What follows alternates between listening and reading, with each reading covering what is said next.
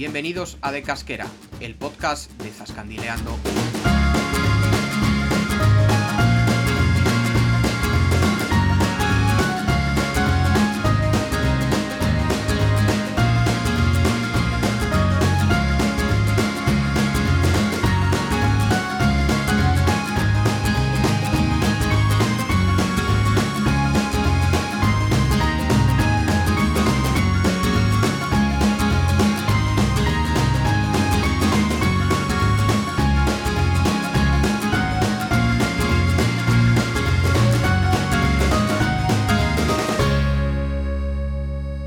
Tal, Zascandiles? Bienvenidos un programa más a De Casquera, el podcast para conocer la majestuosa comunidad autónoma de Castilla-La Mancha y un poquejo de otros lugares más allá de sus fronteras. Programa 18. Yo me llamo Diego y conmigo está, como no, mi colega y Jesús. ¿Cómo va ese cuerpo, chato?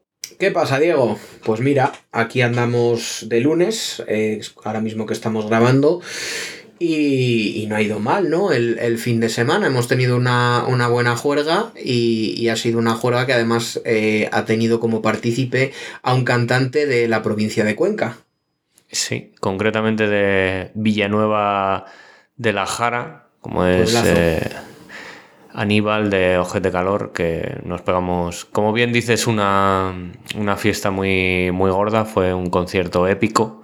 Si no habéis ido a verlos en concierto, o sea, independientemente de que la música te guste o no, pero es algo que hay que vivir porque es un show indescriptible. Y nada, y muy bien, ¿no? Me- yo al menos ya estoy como nuevo. Me ha costado por la mañana, pero, pero bien. En, en ello estamos, en ello estamos. Yo estoy aquí con mi botellita de agua. Espectacular.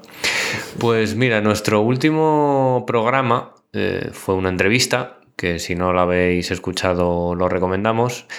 En concreto fue la realizada nuestro amigo Alex Simón, prestigioso fotógrafo conquense, pero queremos pararnos un poco y echar la vista atrás para ver las entrevistas que ya hemos hecho en nuestro blog Zascandileando, que parece mentira, pero fueron unas cuantas. Y en, De Casquera llevamos un par, aparte de la, esta última de Alex, eh, le hicimos una a nuestro maestro Alfonso Arjona en el episodio 10. Y bueno, si quieres podemos comentar las que más nos gustaron y bueno, o que nos parecieron más interesantes. Y luego nos metemos así un poco más en harina con las que nos gustaría tener. ¿Cómo lo ves? Me parece perfecto. Pues de Lugin. ¿Cómo, así, cuáles de las que hicimos años atrás en el blog han sido tus, tus favoritas o que, o que te gustasen particularmente a ti? Bueno, aquí yo creo que hay que diferenciar eh, dos cosas. Eh, las entrevistas que hacemos en persona, que, que la verdad que en esas tenemos, eh, o al menos yo guardo más recuerdo, y ya, ya que al final eh, el entorno y, y todo lo que vives eh, es distinto a hacer la entrevista, digamos, online, a mandar la entrevista o hacer una llamada. Pero bueno, si tuviera un poco que, que elegir, pues sabiendo que es muy difícil eh, eh, y sin desprestigiar ninguna, evidentemente, pero por ejemplo, la que hicimos a Caparrós, eh, que cenamos con él y tal, esa fu- fue muy especial, fue, la verdad que fue completamente improvisada porque no llevábamos para grabar, tuvimos que apuntarlo en un papel, no sé si te acuerdas, Diego, pero, pero bueno, fue, fue la verdad que que ibas a decir esa porque vamos, yo creo que es como la más, la más top que hemos, que hemos hecho. Sí, al- desde luego es la que más recuerdos tengo. eh, y luego, pues no sé, bueno, eh, una de las primeras, por ejemplo, que, que además también ha sido una de nuestras mentoras, por ejemplo, fue Mónica Raspal. Eh, y luego, bueno, es que la verdad que ha habido muchas, porque por ejemplo de deportistas tenemos ahí a Jesús Serrada eh, o a Mónica Plaza. Sí, esta- sabías que esta última también te iba a molar, que a ti te molan los, los rallies. El automovilismo. Pero bueno, no sé, a ti, a ti, ¿tú con cuál te quedarías? Porque ya te digo que, que yo creo que todas tienen algo especial y también digo una cosa, eh, a ver si nos ponemos otra vez con ellas, porque eh, últimamente no hemos hecho muchas entrevistas, es verdad que ya estamos cogiendo la buena senda con, con Alex, pero, pero bueno, es, es algo que se nos quedó ahí un poco parado. Sí, la verdad que sí. Eh, yo, bueno, coincido en que la más especial fue la de, la de Caparrós, porque al final es un tío, nos sorprendió porque es un tío súper llano y, muy buena gente, que esa la hicimos en, directo, como bien dices. Otra que moló que hicimos en directo fue cuando fuimos al concierto de Gato Midi y Fizzy Soup, que, que son dos grupos así conquenses que, que les entrevistamos allí en, en, la sala donde actuaron y luego nos quedamos a ver el concierto y la verdad que estuvo genial, nos pegamos una juerga muy, muy chula. Otra sí que me gustó particularmente, por ejemplo, que creo que nos quedó, fue así como un poco improvisada.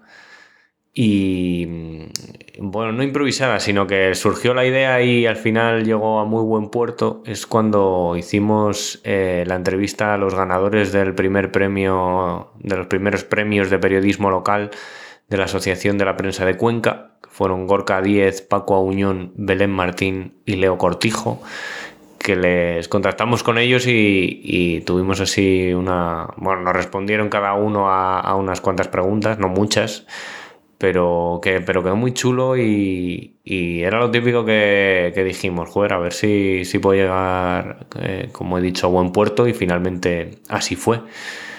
Luego, ¿qué más? Por ejemplo, Boticaria García, que, por ejemplo, que también está guay. ¿Cuál, perdón? Sí. La de Boticaria García, que es así una, un personaje de la televisión, así que sale, que sale muy a menudo y pues muy maja también. Influencer, además, tenemos, tenemos, hicimos la de Boticaria y también a, a Su de huevos fritos, que también, sí, también es muy, tiene bastante seguimiento en las redes. Sí, sí, sí, eso es. Y no sé, hemos, al final han sido mucho. Hemos, tirado mucho de gastro, que ahora pasaremos a la sección gastro con el, pues el chef de paradores, Miguel Ángel Martínez, de Maripaz Marlo, como hemos dicho, Su de, de, huevos fritos. Bueno, hemos, le hemos dado ahí a, varios palos y. Sí, sí, y eh, como has dicho tú, Errada, que eso también fue muy, muy especial. También música con los Zascandil Folk. Bueno. Sí, luego también talento joven. Por ejemplo, María Utrilla, escritora, o Paula Crespo, que fue con conquense excelente en el 2016. La verdad que hemos tenido, hemos tenido suerte de entrevistar a, gente que, al final eh, pues es muy potente en diversos ámbitos. Sí, sí, sí. Así que bueno, ya sabemos que hay que proseguir esta, esta senda y bueno, para que, para que quien nos esté oyendo, si está alguien interesado en en pues leer alguna de estas entrevistas en el blog, ya sabéis. Ponéis Zascandileando y la persona que. el entrevistado que queráis y, ahí saldrá la, la, entrevista por si les queréis echar un vistazo. Si Google no nos hace el boicot y no nos desindexa, pero bueno, de momento no, no ha hecho eso. Esperemos, joder. Así que nada, que nos metemos en, harina. Venga. Pues ¿Qué hacemos ahora? Nos vamos a un pueblo de, Cuenca, un pueblo de La Mancha, importante, eh, grande, eh, dentro de, los que más habitantes tienen en, Cuenca, pero que quizás turísticamente no está tan, no es tan llamativo, no tiene la fama de, algunos vecinos eh, o algunos pueblos vecinos suyos como Belmonte, La Mota pero queremos hoy ensalzar las bondades de las pedroñeras. Em, es probable que sea tan pues, sea conocida, más que por el turismo, por ser la cuna del famoso ajo morado. Así que eh, nos ponemos a, a, zascandilear por las pedroñeras. Para llegar podemos utilizar la autopista de peaje AP36 que circula desde Ocaña hasta La Roda o, cuando, la carretera N301, cuyo recorrido es igual que el de la autovía que acabamos de citar, pero esta finaliza en, Cartagena, la provincia de Murcia. Es posible también llegar a la CM31 por la CM3110 y, y, bueno, ya centrándonos en lo que es su, en su patrimonio, vamos a empezar con fuerza. Dejamos el coche mm, pues muy cerca de la mitad del Santísimo Cristo de la Humildad y tiene una, coqueta portada lateral, pero lo que nos dejó bastante alucinados es el edificio anejo, que se trata de la Casa Palacio de los Molina del siglo XVIII. Y bueno, ya hemos hablado en De Casquera de otros pueblos con inmuebles de este tipo increíbles, como Sisante. Pero esta casa señorial está entre nuestras preferidas. Eh, bueno, destacamos la preciosa rejería en ventanas y balcones Y, bueno, luego ya dejamos atrás esta, esta, casa señorial y nos fue muy fácil llegar al centro neurálgico de las Perroñeras desde aquí. Solo hay que tomar la calle Las Cruces y al final desembocamos en la Plaza de la Constitución. Preside la iglesia parroquial de Nuestra Señora de la Asunción, que es del siglo XVI y se levantó en dos etapas gracias a Juan Flórez, padre e hijo conviviendo en el templo los estilos del gótico tardío y renacentista. En este espacio tenemos que observar también la antigua residencia de los jesuitas, que es del siglo XVI, que tiene dos plantas y estilo renacentista, además de una bonita balconada. Y por último tenemos el Ayuntamiento de las Pedroñeras, de planta rectangular y dos pisos. El superior tiene cinco balcones y está coronado por una torre con reloj. Luego, tomando la calle Sepulcro, se llega a la ermita homónima, la del Santo Sepulcro, Merece la pena reseñar el pórtico, cuyo origen está en la antigua iglesia de la pedanía de Robledillo de Záncara. Algo más adelante está el Museo del Ajo y Etnográfico, eh, junto al Jardín del Sepulcro. Y bueno, solo destacar en el, en el tema del ajo morado, que es la principal actividad económica del municipio. Es indicación geográfica protegida, lo cual le concede protección internacional, reconocimiento y singularidad y desde 1973 se celebra la Feria Internacional del Ajo de las Pedroñeras, la más importante del sector en la actualidad. Y bueno, tras este paréntesis de los ajos, comenzamos una ruta de casas señoriales, eh, casonas. Eh, primero la casa parroquial en la calle Montejano, después en las calles Cea Bermúdez y Pelazo, eh, esta última concedida en nuestro honor seguramente. tenemos la casa de la Condesa, la casa Zapata y la casa de los Ortega. Luego en la Plaza de la Reina está la Casa Mendizábal, que es del siglo XVII, y tenemos también la Casa Bosch en la calle Mayor. Bosch, nunca sé cómo decir esto, el típico apellido catalán Bosch, pero no... No lo sé cómo se pronunciará. Bosch. Sería Bosch leído. Pero bueno, como, como se diga. Para finalizar, recomendamos pasarse por la ermita de San Julián en la calle General Borrero. Y poco más, eh, que nos tomamos una cerveza en el Disco Puff Chris, eh, a recomendación de, tu colega, ¿no, Jesús? Correcto, de mi compañero José Luis, que si desde aquí, si él me escucha desde aquí, pues nada, le mandamos un, un saludo porque la verdad que la recomendación fue correcta y perfecta, las dos cosas. Espectacular. Pues si quieres, eh, ya que hemos hablado de tomarla, podemos eh, dar paso si quieres a la, a la sección gastro. A ver sí, con qué tomarla nos y de ajo negro, además. Ahí, ahí. De ajo morado, perdón. Sí, bueno, eh, aquí tenemos una noticia em, que ha pasado recientemente. han sido los World Cheese Awards o los premios mundiales del queso y bueno, tenemos cinco premiados, cinco premios con. cinco quesos premiados con el super oro. Em, tenemos por un lado el queso artesano de miel y orégano Villarejo, de quesos Villarejos, en Villarejo de Fuentes. El queso manchego Adiano, elaborado en Finca El Campillo, en Ciudad Real. El fabricado por Quesería Ojos del Guadiana, en Ciudad Real el queso de mezcla de Lactalis Forlasa en Albacete y el manchego Gran Reserva de Hacienda Guijoso, también en Albacete, en este caso en El Bonillo. Eh, bueno, aquí sobre todo resaltar que, al final, eh, bueno, pues es una distinción que reconoce eh, los mejores quesos, que este año se ha batido el récord de entradas, ha habido 4.434 muestras de queso, o sea, es decir, em, es bastante difícil quedar aquí primero y supone un reconocimiento bastante importante. Y, y, bueno, se califica el queso pues en distintos aspectos, como la apariencia de la corteza, la pasta, el aroma, y, bueno, la textura. Entonces, bueno, pues desde aquí nuestra felicitación a los premiados y digo yo que en algún momento habrá que probarlo, ¿no, Diego? Pues sí, sí, además que nosotros somos muy, muy queseros. Eh, me estoy... Que soy un buen vino y eso no falla. Hombre, me estoy acordando, vamos a, a improvisar un poquillo que cuando hemos hablado de los entrevistados íbamos a decir a quién nos hubiera gustado entrevistar en un futuro y, y se nos ha pasado. Así que Sí, si quieres hacemos digo, un breve... No sé si querrá hacerlo al final o directamente no Ya. lo ha a mí se me, ha ido, se me ha ido la pelota completamente, pero si quieres lo calzamos ahora aquí sin ningún Venga. tipo de, de miramiento. Dentro calzador. ¿A ti a quién te, a quién te molaría?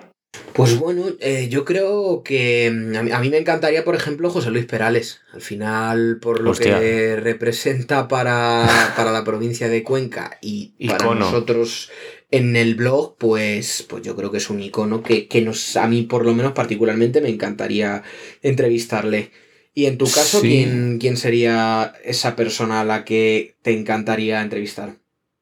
Pues siguiendo un poco con la provincia de Cuenca, me gustaría mucho entrevistar a, a Quique García, el único futbolista de primera división oriundo de, de la provincia de Cuenca, eh, concretamente de Motilla del Palancar, que lleva muchos años ya en, en primera división y, y seguro que tiene que molar a- hablar con él. y bueno. Sí, más allá de, de Cuenca también me llama mucho la atención si algún día podemos entrevistar a Rosalén, que aparte de que, bueno, como, Buah, sería como genial. música es una crack y como cantante, eh, me parece que como persona eh, me parece una, una auténtica crack, ¿sabes? Me- Siempre no además ha manifestado su, su amor a su tierra. Le, o sea, Sí, sí, que cosa- organiza el festival allí en el Leturalma, ¿no? Es y no sé, tiene que, y- tiene y que molar como... Creo que también va siempre al, al Festival de Tarancón, ¿verdad? Cañón.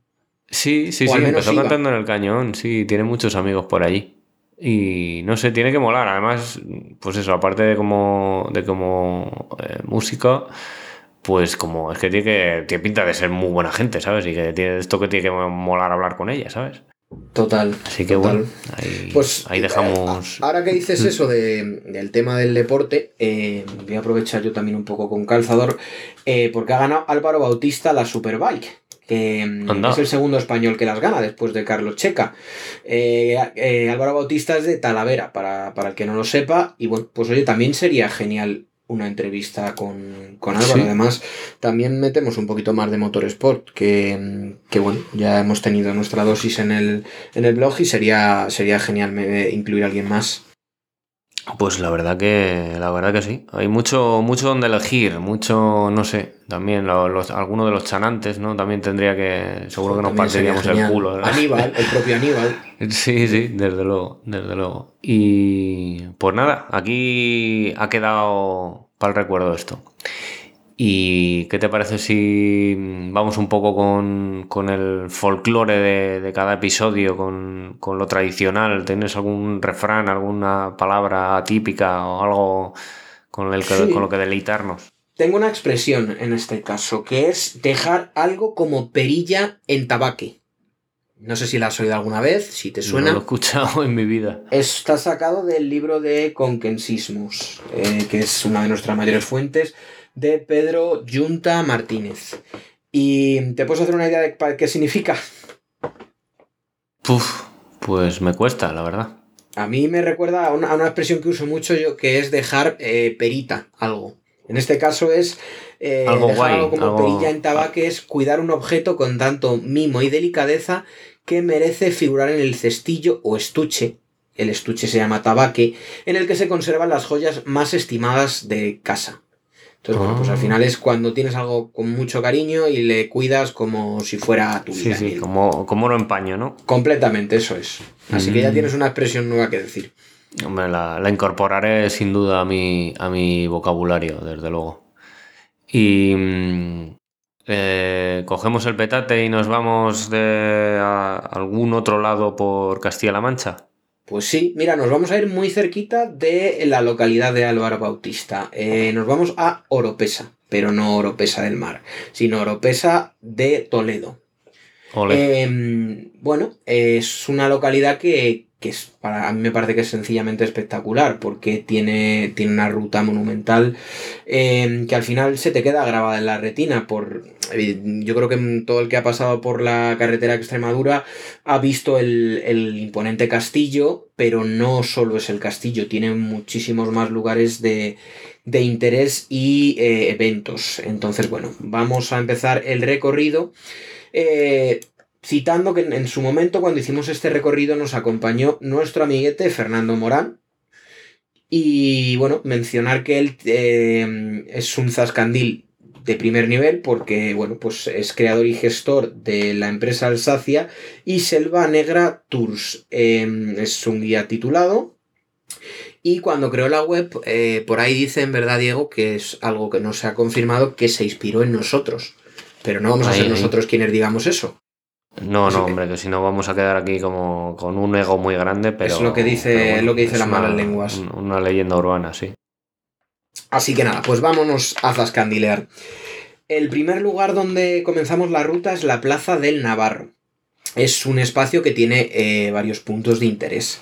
El, primero que, del que vamos a hablar es eh, la Plaza del Reloj, em, que bueno, es... Em, perdón, la Plaza del Reloj, no, el reloj de la villa, que bueno, es un reloj que está construido en estilo neomudéjar a principios del siglo XX.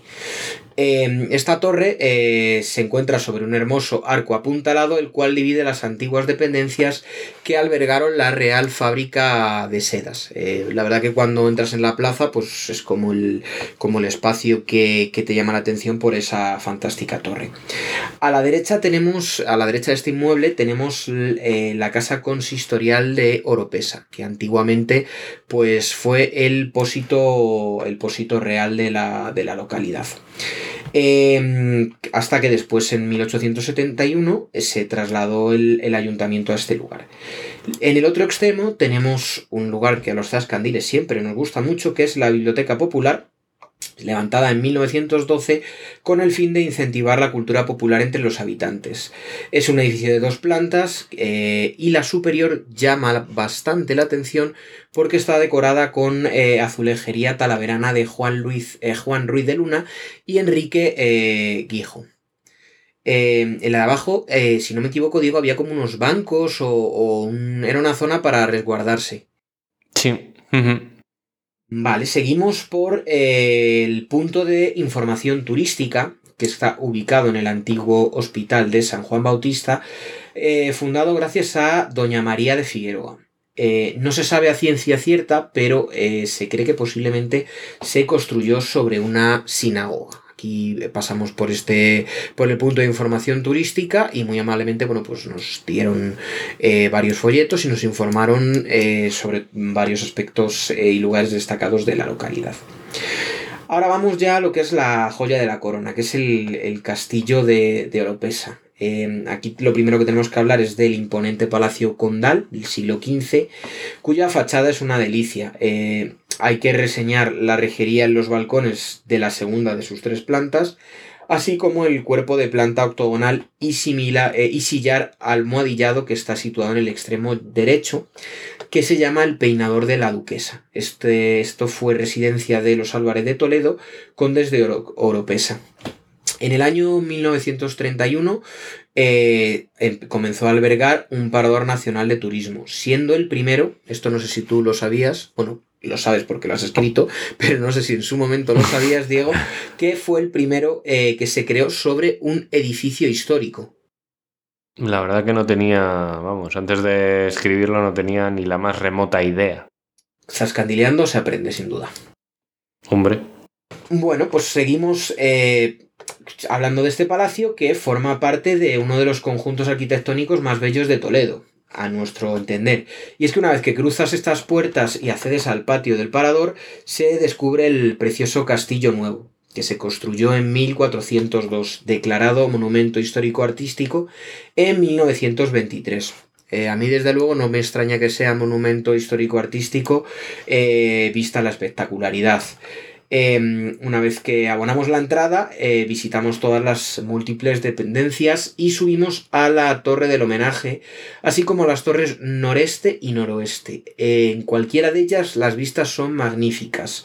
Y eso que si veis un poco las fotos del blog, a nosotros nos tocó un día, em, podemos decir, desapacible. Estaba nublado, nos llovió en ciertos momentos, o sea que bueno, no fue el mejor día, pero es lo que tiene el Zascandileo, que hay cosas que no se pueden planificar. Ya ves. Pero bueno, eh, la verdad que fue, fue espectacular. De ahí, em, desde allí se puede ver la Sierra de Gredos en estos eh, miradores, aunque nosotros no pudimos hacerlo. Y de allí bajamos al patio de armas y entramos en las caballerizas que guardan eh, antiguos moldes de campana. Por último, el conjunto se cierra con el castillo viejo, del siglo XII, siglo XIII aproximadamente, que fue levantado por los árabes, constando de cuatro torreones unidos por cortinas. La mayor parte de lo que queda se ubica en la parte final del recinto, justo en el extremo opuesto a la fachada del palacio, aunque existe alguna fracción de muralla que pertenece a la antigua fortaleza y no se ubica en esta zona.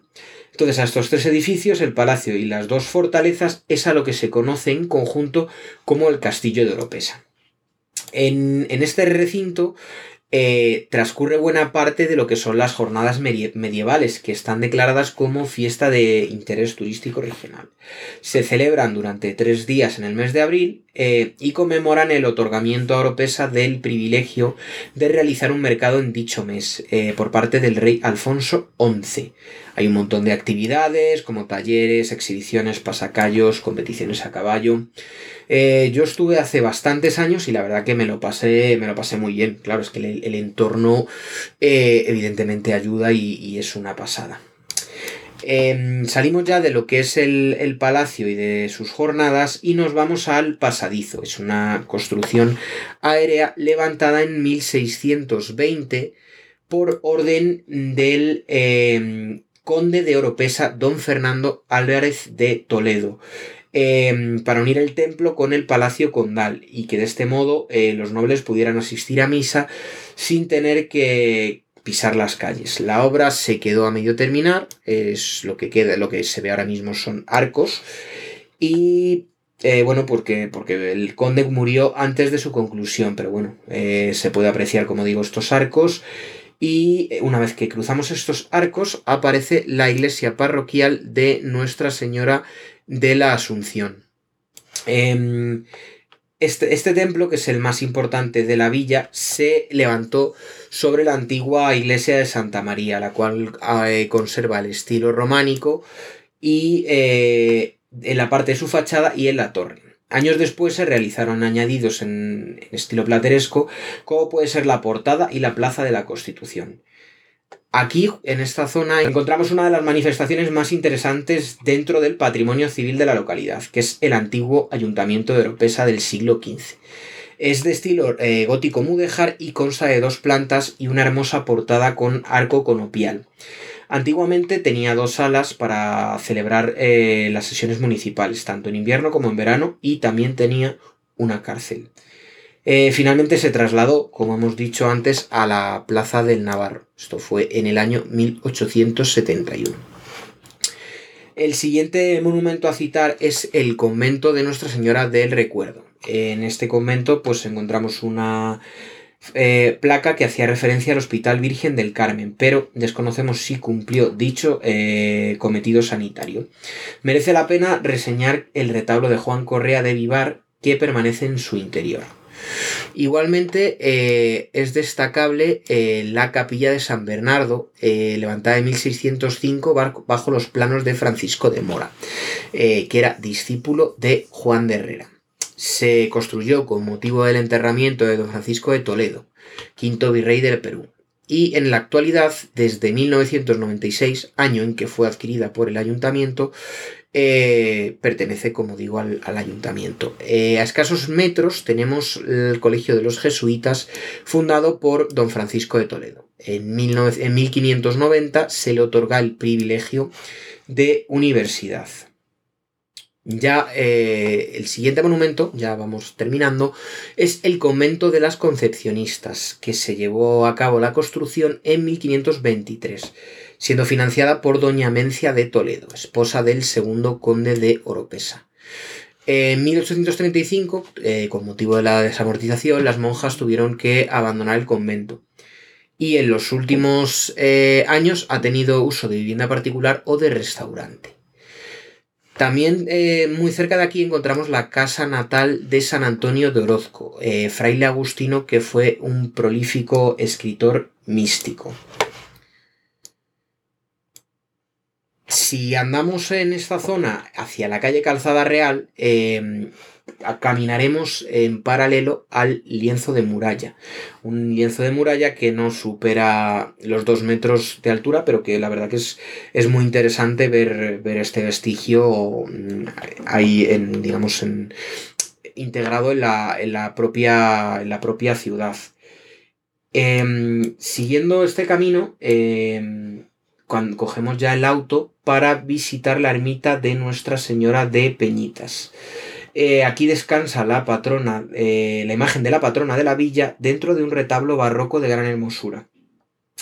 Eh, aquí no sé, Diego, si te acuerdas cuando fuimos a esta ermita que había un perro que tenía un nombre muy característico. La verdad que no me acuerdo. Se llamaba Cholo. Ah, es verdad.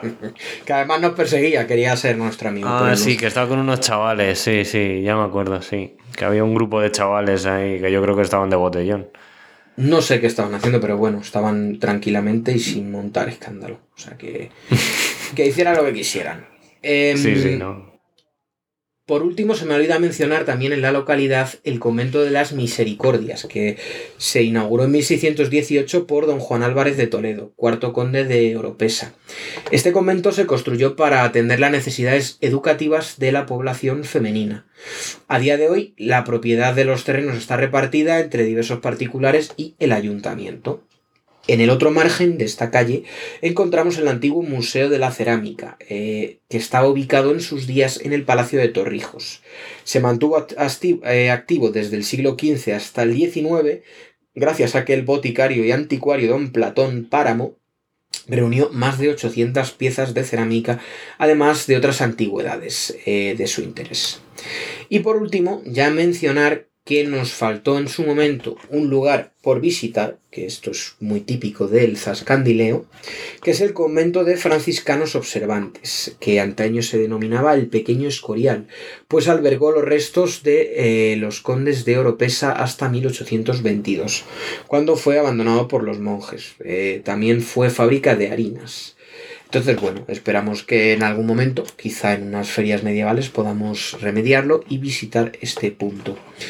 Y hasta aquí eh, nuestra visita a Oropesa. No sé si quieres añadir algo, Diego. La verdad es que mm, tiene mucho patrimonio. Es un pueblo eh, muy recomendable. Sí, sí, desde luego, ¿no? La verdad que has hecho una descripción bastante detallada y, y poco más que añadir. Que la gente vaya a Oropesa si no ha ido porque es, es mm, espectacular. está como de Madrid, por ejemplo, está como a una, hora y cuarto aproximadamente, ¿no? Mm, a lo mejor algo, sí, algo más. Hora y cuarto, una hora y veinte. O sea que no, no, está lejos a priori. Siempre nosotros hablamos de Madrid porque es donde residimos, pero, pero bueno, eh, ya sabemos que si hablamos de Albacete, pues a lo mejor está lejísimos y si hablamos de alguien de Talavera, pues le pilla al lado. No, desde luego, claro, claro. Las distancias al final es lo que tienen. Bueno, pues vamos a salir fuera de Castilla-La Mancha, ¿no, Diego? ¿Dónde nos vamos? Sí, mira, justo ahora acabas de decir que has hablado de Madrid, pues vamos a irnos eh, a la Comunidad de Madrid, porque a un destino que, que está, esta vez nos pilla cerquita. Em, es uno de sus pueblos pues, más bonitos y, monumentales. Eh, fue uno de los reales sitios de la monarquía española desde que se nombró en 1560 por Felipe II y fue declarada también Paisaje Cultural, cultural Patrimonio de la Humanidad por la UNESCO en 2001. Por supuesto, estamos hablando de Aranjuez. Eh, ¿Qué podemos ver? Pues, eh, por ejemplo, el Palacio Real, que está rodeado por un total de 111 hectáreas de jardines visitables y ubicado en una fértil vega eh, en la confluencia del Tajo y del Jarama. Fue la residencia campestre por excelencia de los reyes españoles y fue ordenado construir por Felipe II sobre el emplazamiento del antiguo Palacio de los Maestres de Santiago. Debe su arquitectura a Juan Bautista de Toledo, que lo inició en 1564, y a Juan de Herrera, quien solo llegó a terminar una mitad. El plan original fue eh, continuado por Felipe V en 1715, pero no terminado hasta 1752 por Fernando VI. En 1775, Carlos III encomendó a, Francesco Sabatini la ampliación de dos salas que conceden al palacio su característica forma de U. En su interior podemos destacar el gabinete de porcelana o la sala de los espejos. En cuanto a los jardines, eh, Felipe II puso especial empeño en, Aranjuez. Eh, de su época se conservan el Jardín de la Isla, trazado por el arquitecto eh, recién nombrado Juan Bautista de Toledo, y el Jardín del Rey, inmediato al palacio, inspirado en los jardines del Renacimiento italiano y cuya decoración actual se debe a Felipe IV. También en la isla, la mayor parte de las fuentes se deben a Felipe IV, aunque los Borbones continuaron enriqueciéndolo con detalles como los bancos de Carlos III. Felipe V añadió a los jardines existentes dos nuevos trazados a la francesa, el parterre ante, em, ante el palacio y el extremo al final del jardín de la isla llamado la isleta, donde instaló la fuente de los tritones que Isabel II hizo llevar al campo del Moro. El Jardín del Príncipe debe su nombre y su creación al hijo y heredero de Carlos III, quien en la década de 1770 empezó a utilizar el antiguo embarcadero de Fernando VI, Fernando VI sí, como pabellón de recreo y a desarrollar en torno a un jardín eh, paisajista a la moda anglo-francesa con influencia directa de los jardines de María Antonieta en el Petit Trianon. Otros dos lugares que no debemos perdernos eh, son la Real Casa del Labrador, en los confines del Jardín del Príncipe, o el Museo de Falúas, cerca del embarcadero, también en el Jardín del Príncipe. Y este posee una de las colecciones más impresionantes de embarcaciones que los reyes utilizaban para navegar por el Tajo.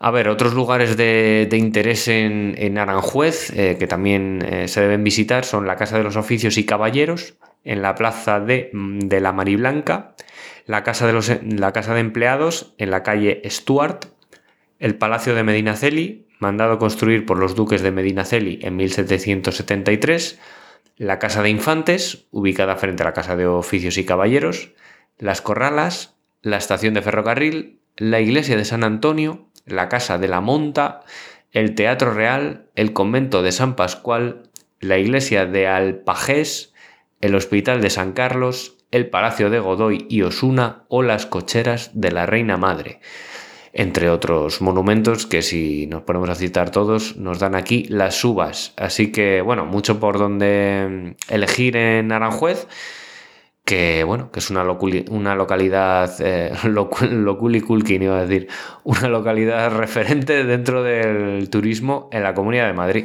Y ¿Has por estado mi parte, en el palacio? No, por dentro no. Yo he, estado, por fuera. Y tiene delito, porque mi abuela era de Aranjuez. No sé si eso tú lo sabías. Pues mira, vamos a tener que, que zascandilear algún día por, por Aranjuez y, verlo bien. Y de paso ya luego nos vamos a comer a Ocaña. ¿Cómo ves el plan? Espectacular. Eso pues es fantástico. Yo creo que podemos ir cerrando el chiringuito y nos vamos ahora mismo si quieres. Pues venga, vamos a ello. Así que nada, que muchas gracias a todos por escucharnos y nos vemos en el programa 19. Adiós. Hasta luego.